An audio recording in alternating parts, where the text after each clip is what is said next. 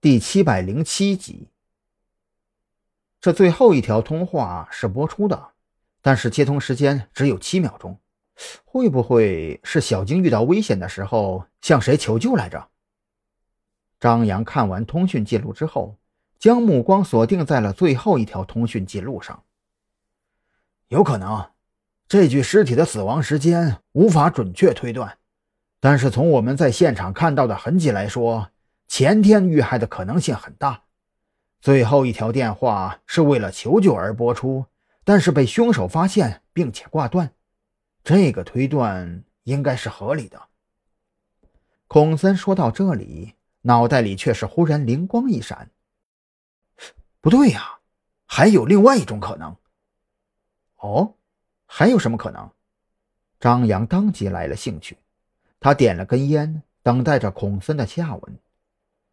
我们现在可以确定的是，小晶出事当天是被一名熟客带出去的，对吧？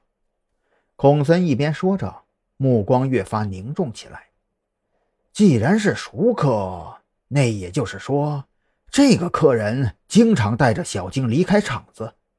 据此推断，在没有突发矛盾的情况下，这个熟客没有理由对小晶下杀手。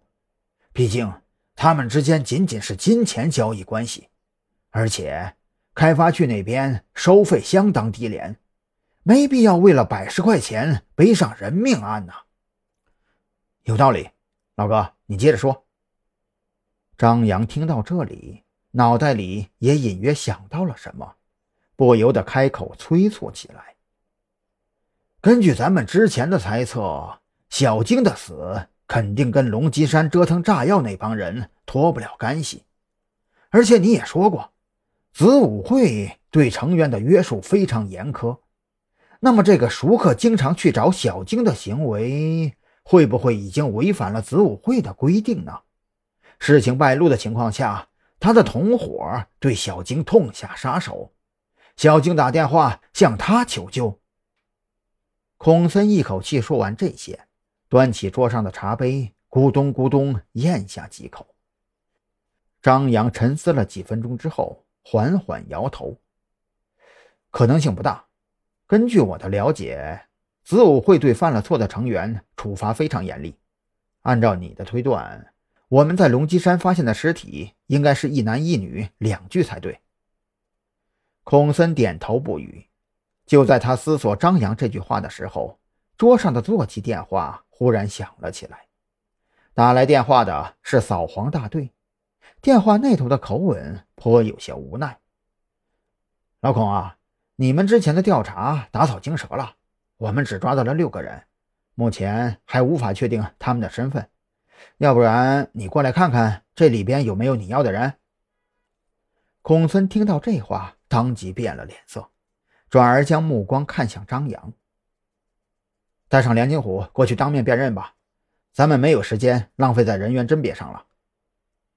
张扬也听到了电话里的声音，当即做出决断。孔森对张扬的提议非常认同，二话不说，快速办完手续，就直接从羁押室里把梁金虎给揪了出来，也没跟他废话，塞进车里，直接赶往扫黄大队。呃，警察同志，咱们这是要去哪儿啊？梁金虎脸色惨白，孔森开着车一言不发，张扬坐在他旁边也是脸色漆黑。这氛围怎么想都想不到好事儿啊！老实点，坐好，不该问的别问。张扬没好气地呵斥道：“他这会儿正郁闷呢，哪有心情跟梁金虎废话？”张扬的态度让梁金虎更是心凉了半截儿。他对警察办案的流程也有个大概的了解。按理说，自己现在只能算是犯罪嫌疑人，毕竟没有经过法院的宣判，就算转移关押，也应该是送往看守所才对。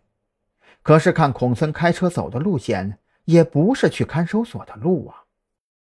这大半夜的，被这么不由分说的提出来塞进车里，他甚至怀疑这是要提前把自己送出去枪毙。